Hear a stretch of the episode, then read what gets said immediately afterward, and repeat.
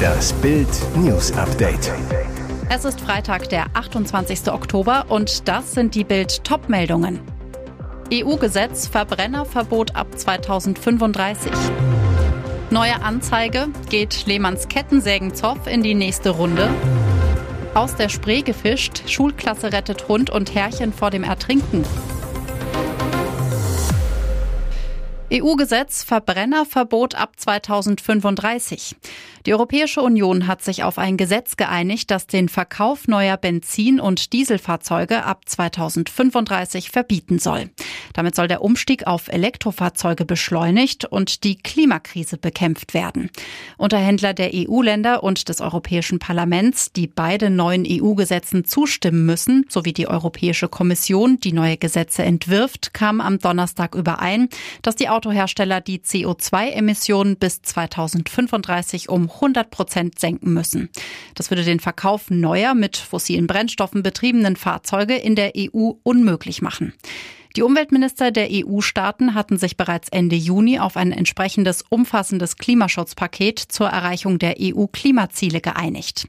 Die Einigung vom Donnerstagabend beinhaltet auch eine Senkung der CO2-Emissionen für ab 2030 verkaufte Neuwagen um 55 Prozent gegenüber dem Stand von 2021 geht der Kettensägenzoff zwischen Ex-Torwart Jens Lehmann und seinem Nachbarn um einen Garagenneubau in eine nächste Runde. Bild weiß, Lehmanns Nachbar hat abermals Strafanzeige erstattet, wieder wegen Sachbeschädigung. Der Nachbar zu Bild. Irgendjemand hat das Datenkabel der Telekom durchtrennt. Daran hing mein Internet und auch die Überwachungskamera, die im Juli Herrn Lehmann bei seiner Kettensägenaktion gefilmt hat. Wer das Kabel durchtrennt hat, kann der Architekt nicht sagen. Es gibt wohl auch keine Zeugen bisher. Deshalb hat er Anzeige gegen Unbekannt erstattet. Rückblick. Im Juli soll der Ex-Nationaltorwart Jens Lehmann mit einer Kettensäge das Grundstück seines Nachbarn in Berg am Starnberger See betreten haben. Von einem Baugerüst aus habe er das Stromkabel der dort installierten Kamera abgerissen. Anschließend soll er mit einer Stielsäge einen Dachbalken abgesägt haben, der seinen freien Blick auf den Starnberger See störte. Was Lehmann nicht ahnte, die Überwachungskamera filmte alles mit, weil die Kamera mit Akkus weiterlief. Es folgte ein Polizeieinsatz. Beamte sicherten das Video und machten Beweisfotos. Seitdem wird gegen Jens Lehmann wegen Sachbeschädigung ermittelt. Möglicherweise kommt es auch zu einer Anklage mit Prozess. Plus 0,3 Prozent. Deutsche Wirtschaft wächst doch weiter. Die deutsche Wirtschaft ist trotz der Energiekrise im dritten Quartal überraschend gewachsen.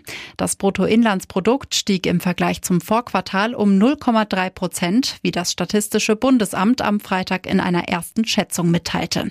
Von der Nachrichtenagentur Reuters befragte Ökonomen hatten mit einem Rückgang von 0,2 Prozent gerechnet.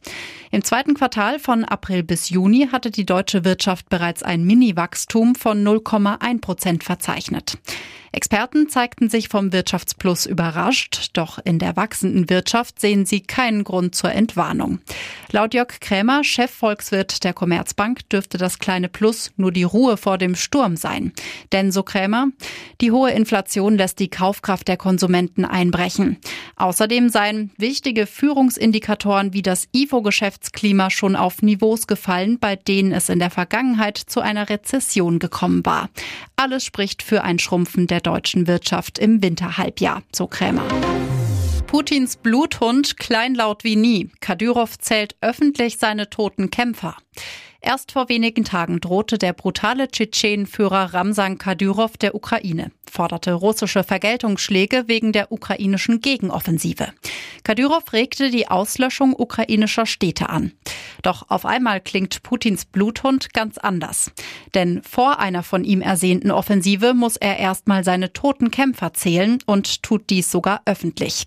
In der Nacht zu Freitag schrieb Kadyrov auf seinem Telegram-Kanal, es sind 23 Kämpfer gestorben und 58 verletzt worden. Damit gab er hohe Verluste durch ukrainischen Artilleriebeschuss direkt zu. Ukrainische Quellen hatten Anfang der Woche berichtet, dass eine tschetschenische Einheit im südukrainischen Gebiet Cherson über Fotos in sozialen Netzwerken ihren Standort verraten habe und so durch Artilleriebeschuss getroffen wurde. Normalerweise veröffentlichen russische Offizielle keine Zahlen zu eigenen Gefallenen.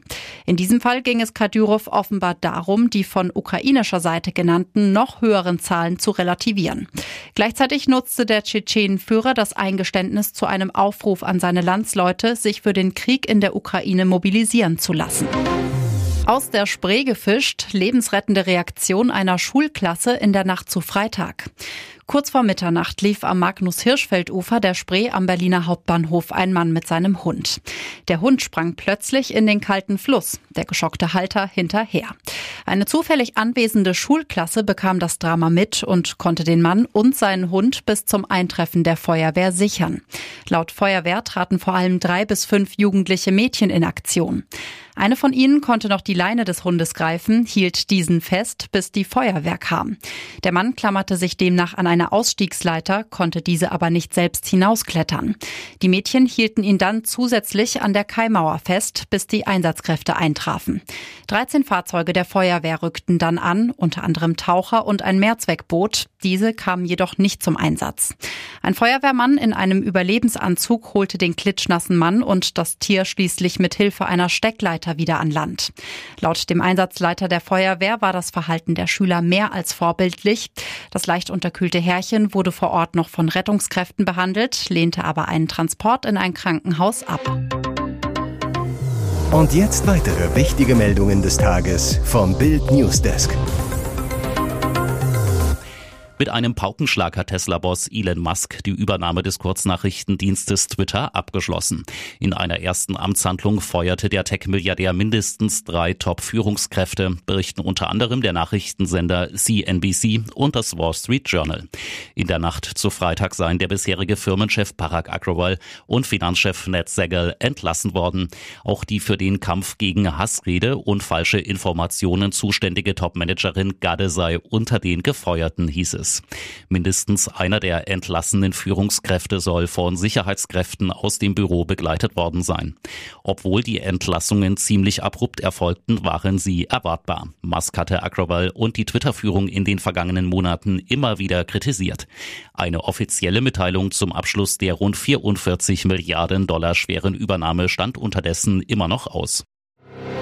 Sie verschwand nach der Disco in Frankreich. Landwirt gesteht Mord an vermisster Justine. Das Verschwinden von Justine Veyras hielt Frankreich tagelang in Atem. Das Land bangte um ihr Überleben. Jetzt ist klar, sie ist tot, ermordet. Der Killer führte die Ermittler zur Leiche. Landwirt Luca L. gestand, er hat die junge Frau erschlagen und im Wald vergraben. Das teilte der zuständige Staatsanwalt am Donnerstagabend mit. Justine war in der Nacht zu Sonntag nach einem Besuch der Dorfdisco La Charrette im Provinzort de Brive-la-Gaillarde in Südwestfrankreich verschwunden. Sie hatte nur kurz vor der Tür Luft schnappen wollen, danach fehlte von ihr jede Spur. Das letzte Mal gesehen wurde sie laut Zeugen in Begleitung eines jungen Mannes. Die Polizei hatte tagelang nach Justine gesucht, Taucher und Drohnen wurden eingesetzt, Razzien durchgeführt. Jetzt sitzt Luca L. in Untersuchungshaft. Ihm droht lebenslang Gefängnis. Das Dauerchaos um Ex-Vorstand Dr. Thomas Wüstefeld hat der HSV gerade hinter sich gelassen. Jetzt zerreibt sich der Club im nächsten Streit. Es geht um das Präsidium des HSV e.V. und die Besetzung des künftigen Aufsichtsrats. Die explosive Personalie bleibt kühne Kumpel Hans-Walter Peters dabei oder nicht? Die Sache ist Verfahren. Präsident Marcel Janssen und seine beiden Vize Bernd Wehmeier sowie Michael Papenfuß vertreten komplett unterschiedliche Positionen. Aber sie müssen ihre Aufstellung gemeinsam dem Beirat präsentieren. Bei der Aufsichtsratssitzung am Donnerstag will der Ex-Nationalspieler drei Kandidaten für das künftige Gremium vorstellen. Um mehr als die Präsentation geht es diesmal noch nicht. Es sind der frühere Capo-Vorsänger Henrik Könke, Blockhaus-Geschäftsführer Stefan von Bülow sowie Erik Bussert, Vorstand von Hauptsponsor Hanse Merkur. Platz machen sollen nach Janssens Vorstellung dafür Dr. Andreas Peters, Hans-Walter Peters und Lena Schrumm. Hier ist das Bild News Update. Und das ist heute auch noch hörenswert. Grausame Tierquälerei in Florida. Pickup-Fahrer schleift Hund hinter sich her. Diese Bilder sind der Horror für jeden Tierfreund. Ein Pickup steht an einer roten Ampel. Hinten am Fahrzeug hängt die Pfoten seitlich von sich gestreckt. Ein hilfloser kleiner Hund. Unfassbar, am Steuer des Wagens sitzt der Besitzer des Tieres. Lisando Arellano war zuvor mehrere Kilometer durch Palm Beach County gefahren, hatte seine französische Bulldogge gewaltsam hinter sich hergeschleift. Zeugen alarmierten die Polizei, als ein Abgeordneter des Sheriffs und ein Tierschutzbeauftragter einen Tag später zu Arellanos Haus fuhren, lag der Hund in einem erbärmlichen Zustand auf einem blutigen Laken in einem mit Kot und Urin gefüllten Raum. Letztendlich hätte sie daran sterben können. Wir sind sehr dankbar, dass die Öffentlichkeit uns darauf aufmerksam gemacht hat, so David Valesky, Direktor der Palm Beach County Animal Care and Control gegenüber CBS 12. Inzwischen habe sich Blanco einigermaßen von dem schrecklichen Vorfall erholt. Die gute Nachricht, zu ihrem brutalen Besitzer muss Blanco nie wieder zurück. Der wurde wegen schwerer Tierquälerei inhaftiert, die Kaution auf 3000 Dollar festgesetzt. Weitere spannende Nachrichten, Interviews, Live-Schalten und Hintergründe hört ihr mit Bild TV Audio. Unser Fernsehsignal gibt es als Stream zum Hören über TuneIn und die TuneIn-App auf mehr als 200 Plattformen, Smart Speakern und vernetzten Geräten.